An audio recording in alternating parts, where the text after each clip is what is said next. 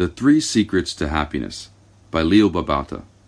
We all know that money can't buy happiness, but many times we act as if we'd be happier with a bit more money.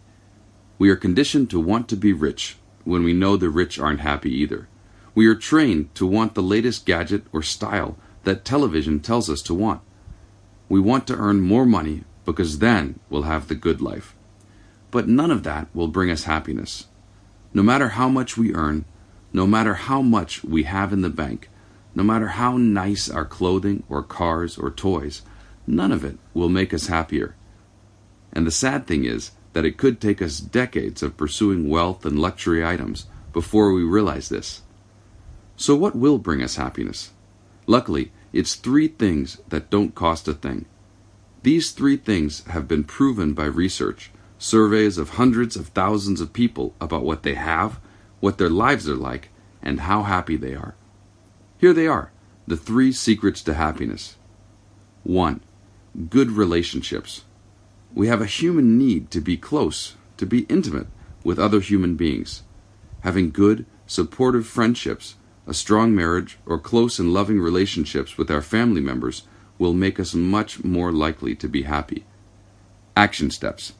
Take time, today, to spend time with your loved ones to tell them what they mean to you, to listen to them, and develop your relationship with them.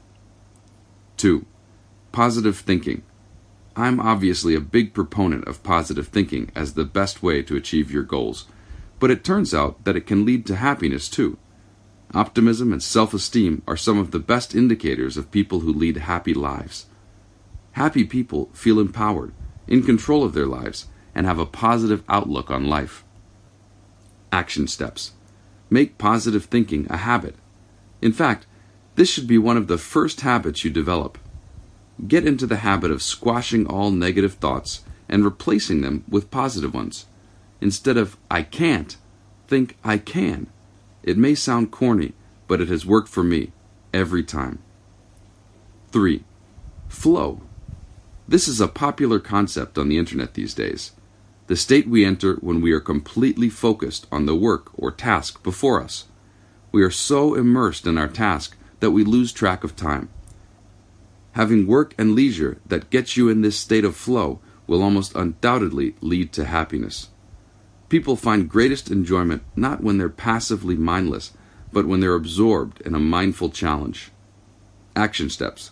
Find work you're passionate about. Seriously, this is an extremely important step. Find hobbies that you're passionate about. Turn off the TV. This is the opposite of flow. And get outside and do something that truly engages you. You've been given the three secrets to happiness. Don't waste them.